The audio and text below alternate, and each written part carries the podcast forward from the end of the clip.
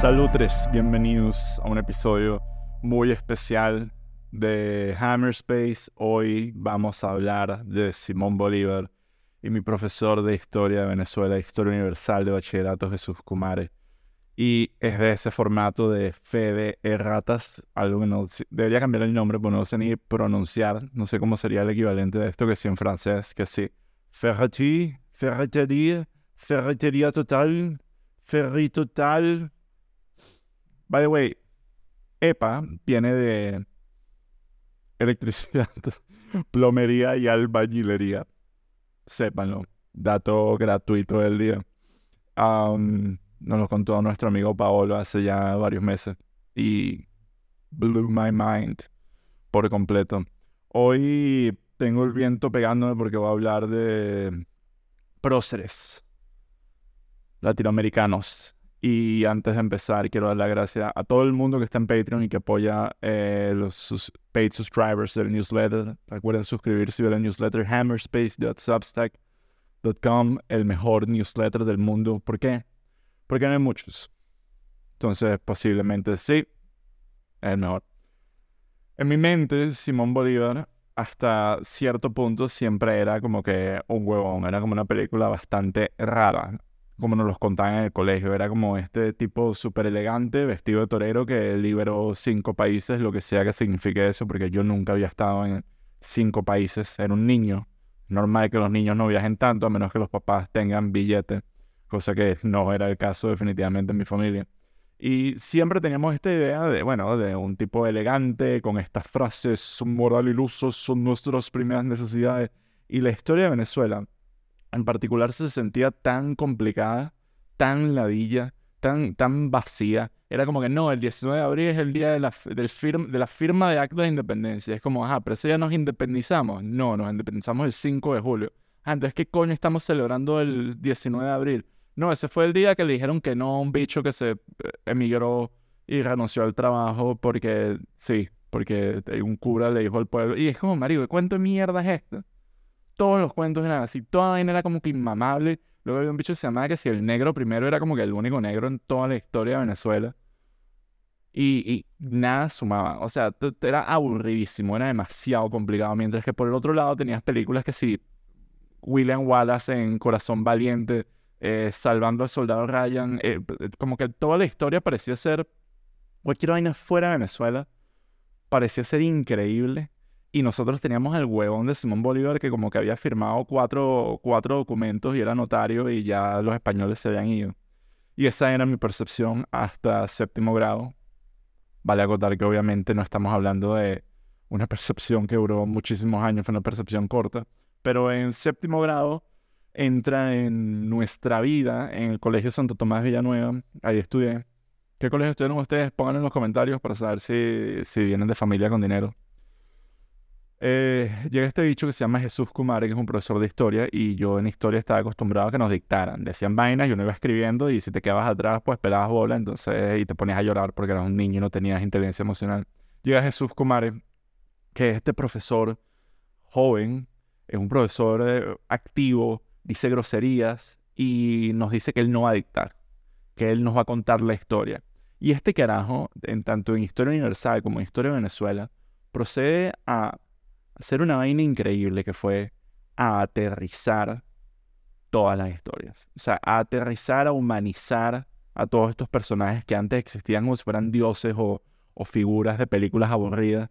Y, de repente nos comienza a explicar que los gladiadores no morían todos, que era una vaina súper brutal, que se caían a coñazos, pero que al final eran esclavos, entonces era gente que no entendían lo que era la libertad y, claro, el concepto de libertad cuando eres un niño no existe porque eres un niño y literal si tuvieras mucha libertad te mueres porque no sabes cocinar y no trabajas y no tienes dinero y no podrías pagar alquiler.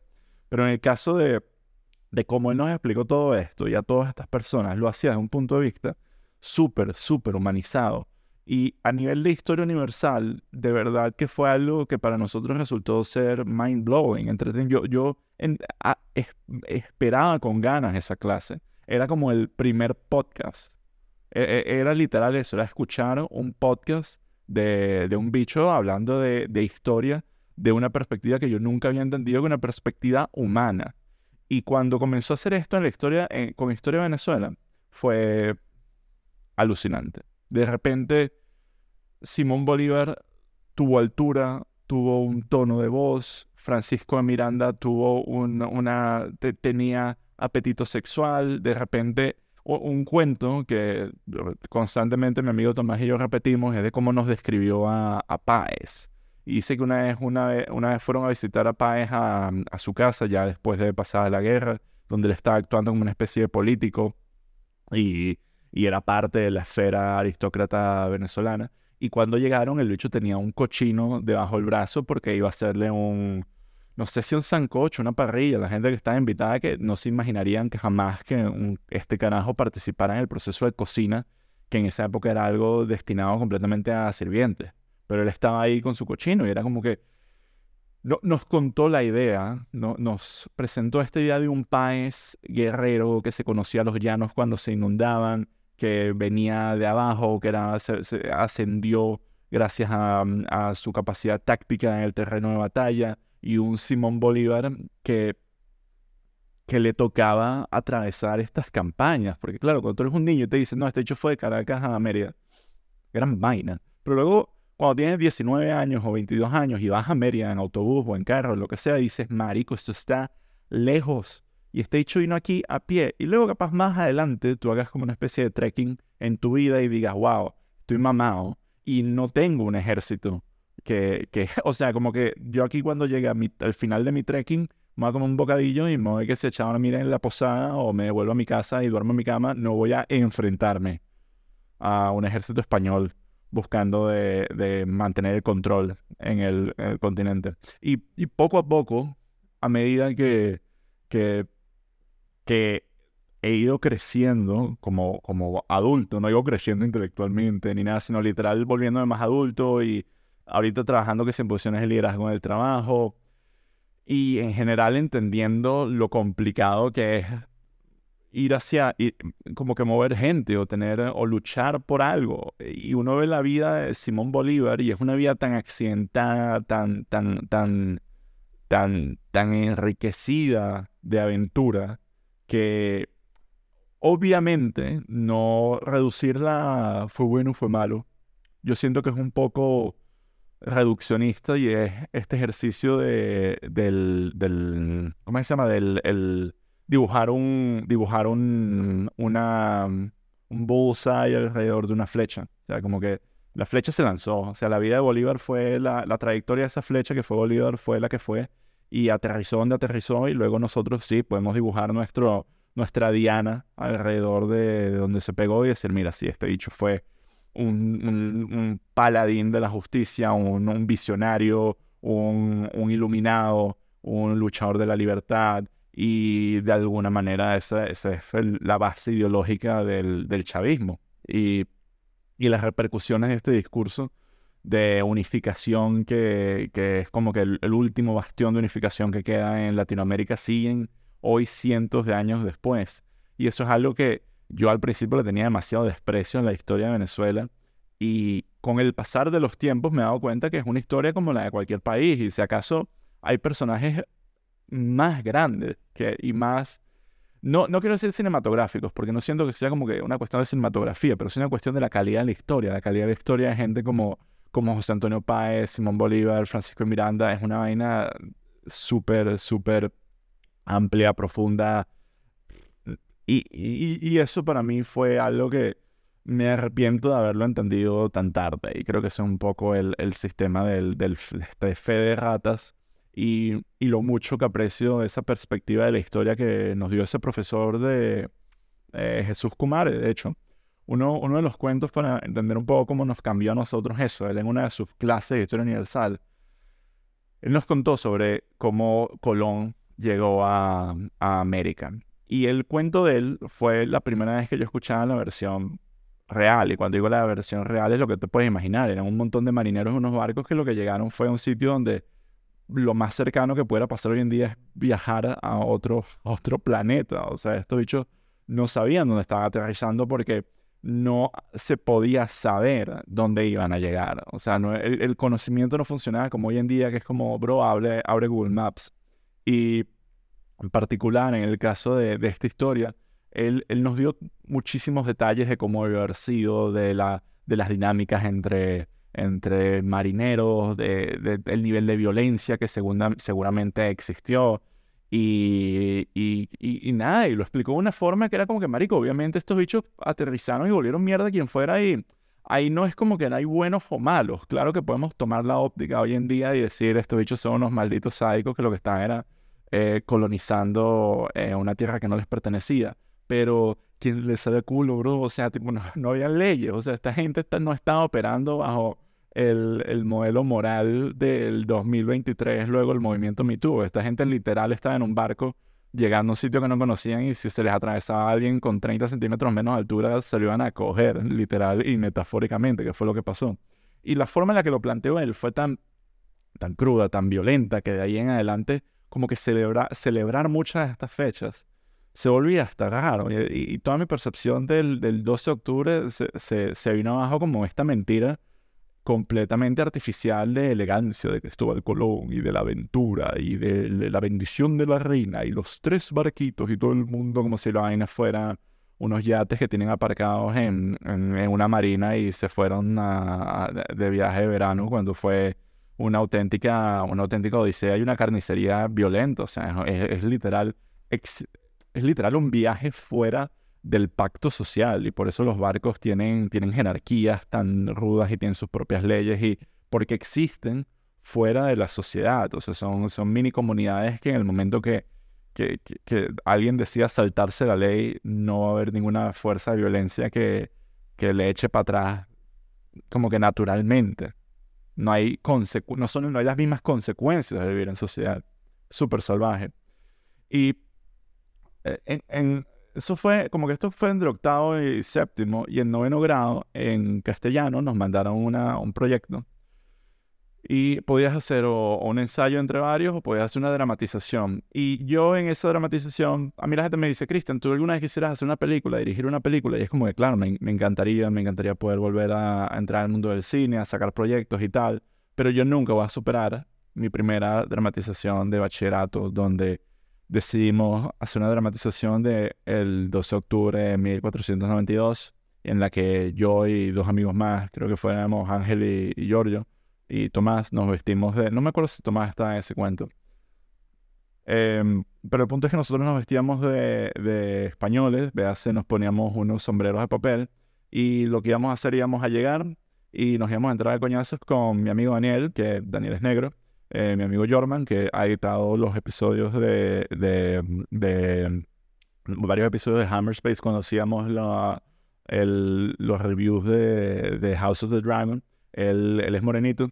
Y eh, esta chama que nunca supe más nada de ella, que se llama María, María Los Ángeles, que ella literalmente venía de Amazonas. O sea, literalmente venía de Amazonas. No estoy siendo, estoy siendo sarcástico ni estoy siendo mamando gallo. O sea, ella venía de Amazonas. Y entonces nosotros íbamos a llegar y lo íbamos a esclavizar. Y el diálogo, yo no me acuerdo muy bien cómo era, porque es un tema un poco Lars Montrier, tipo, vamos a llegar y vamos a decir que queremos llevarnos a, María de Los Ángeles. Y Daniel y Jorman se van a resistir. Y comenzamos, y nada, empieza la dramatización y literal arrancamos así, como que vinimos por sus oro y sus mujeres.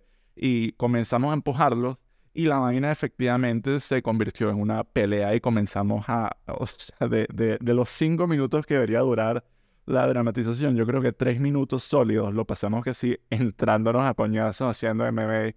Y yo voy a decir algo por la profesora. La profesora debió haber detenido esa dramatización en el momento que Daniel y Jorman se quitaron la camisa para actuar como indígenas. Eh, no lo hizo, pero sí esperó como que tiempo extremadamente largo para decir, basta, esto no es una dramatización, esto es una coñaza. Y canceló la obra a mitad de, a mitad de, bueno, a, la mitad, digamos.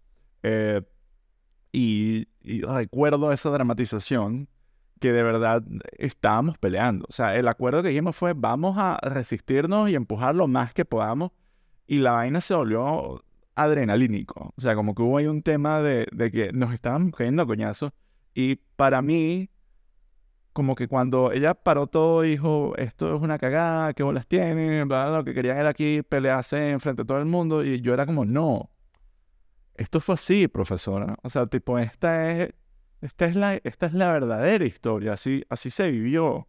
Y, y al día de hoy todavía cago en la risa lo inapropiado y estúpido que fue toda esa vaina, pero me parece como poner las mejores historias que tengo de, de esa época y la, la atesoro bastante. Ahora bien, em, e, e, esa visión que luego me sirvió para apreciar mejor películas, que me, me sirvió para apreciar mejor cualquier cosa, incluso hasta ayer cuando estaba viendo Oppenheimer, de verdad había una parte de mí que estaba tratando de entender que esto es un ser humano que creó un arma que mató a 200.000, 300.000 personas. ¿Sabes lo que son 200.000, 300.000 personas muertas? 200.000 muertos.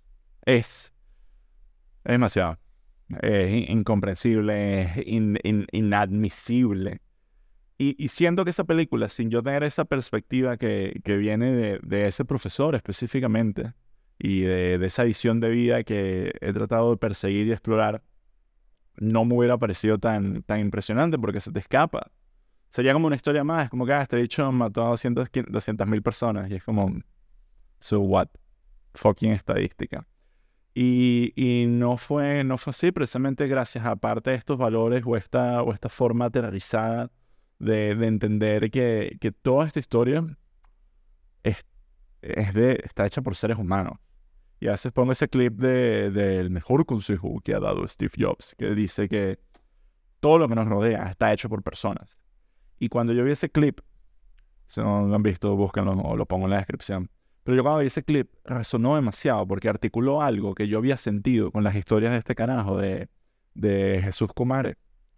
Y, y bueno, me llenó de sentimiento, ese sentimiento que hace, hace un par, hace casi un poco más de un año lo compartía con mis amigos del colegio y les decía, muchachos, se acuerdan de esto y, y coño y Kumar y alguien dijo, ¿qué será de su vida?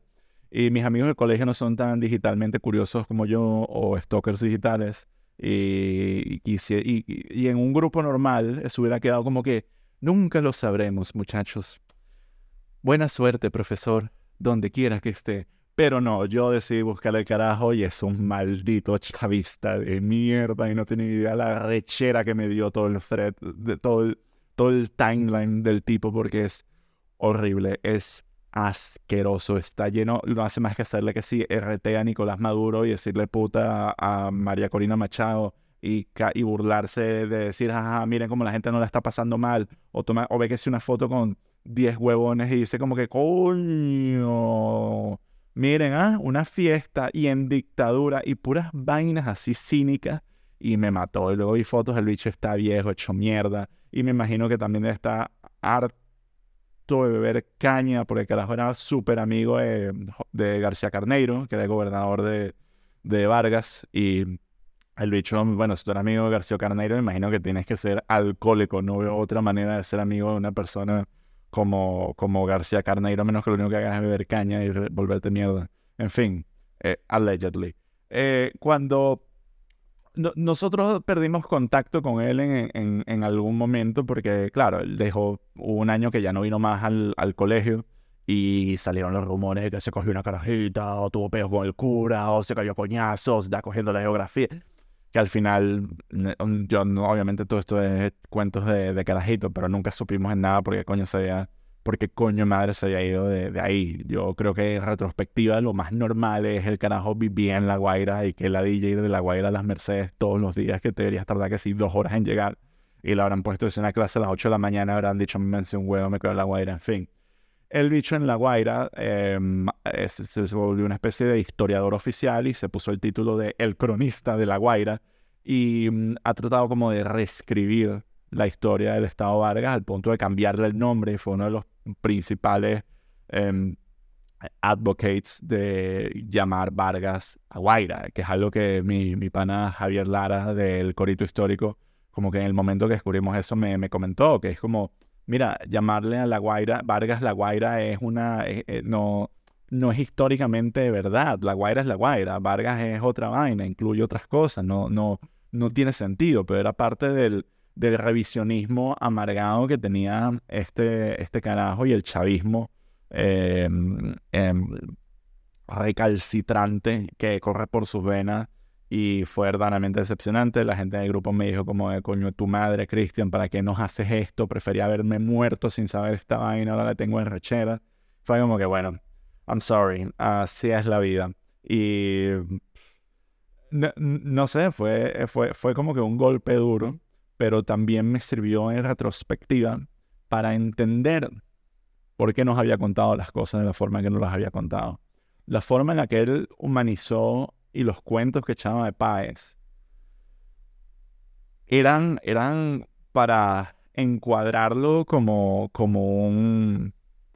En, retrospectiva es como hey, porque es como e, este personaje que él construyó de Páez, que tanto a mí como a Tomás y a mis amigos no, nos maravilló, que era este llanero que vino desde abajo, esta especie de superhéroe de guerra que luego terminó eh, montado como un líder político, este origin story, para él era como, como el contarnos, miren este traidor, miren este huevón, como no se merecía nada, una especie de, de clasismo que al, al, contrastarlo con Bolívar era una historia rechísima, porque él contaba, él hablaba de Bolívar con muchísima más generosidad, como, como un mártir, como alguien que lo jodieron, como alguien que nunca tenía que haber hecho nada de eso, y luego aterrizaba muy bien las batallas, aterrizaba muy bien los conflictos, a los personajes, le daba como que este flair súper atractivo a Francisco de Miranda y hasta nos echaba el cuento de que el bicho se veía que si cogió una reina o algo así, que, eh, que eso obviamente también contárselo a, una, a un montón de, de, niños de 12 años creo que no es verdaderamente apropiado.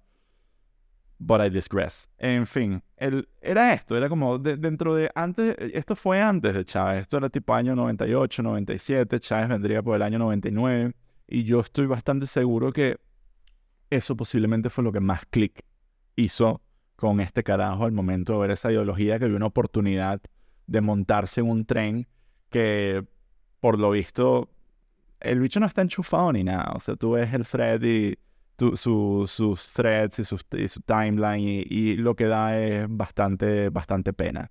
Y, creo que esa es mi segunda fe de erratas del, del episodio, que me equivoqué con este carajo. O sea, yo pensaba que este bicho no, no es que me equivoqué, sino como que tengo que vivir con la idea de que este carajo, que para mí fue una especie de héroe histórico, hoy en día es un patán y, el, valor que da a la sociedad como que no parece ser de para nada positivo. Incluso en los tweets que más arrachera me dio es como que te vas a dejar, vas a dejar a ese chavista pues no vas a comer. Una mierda así.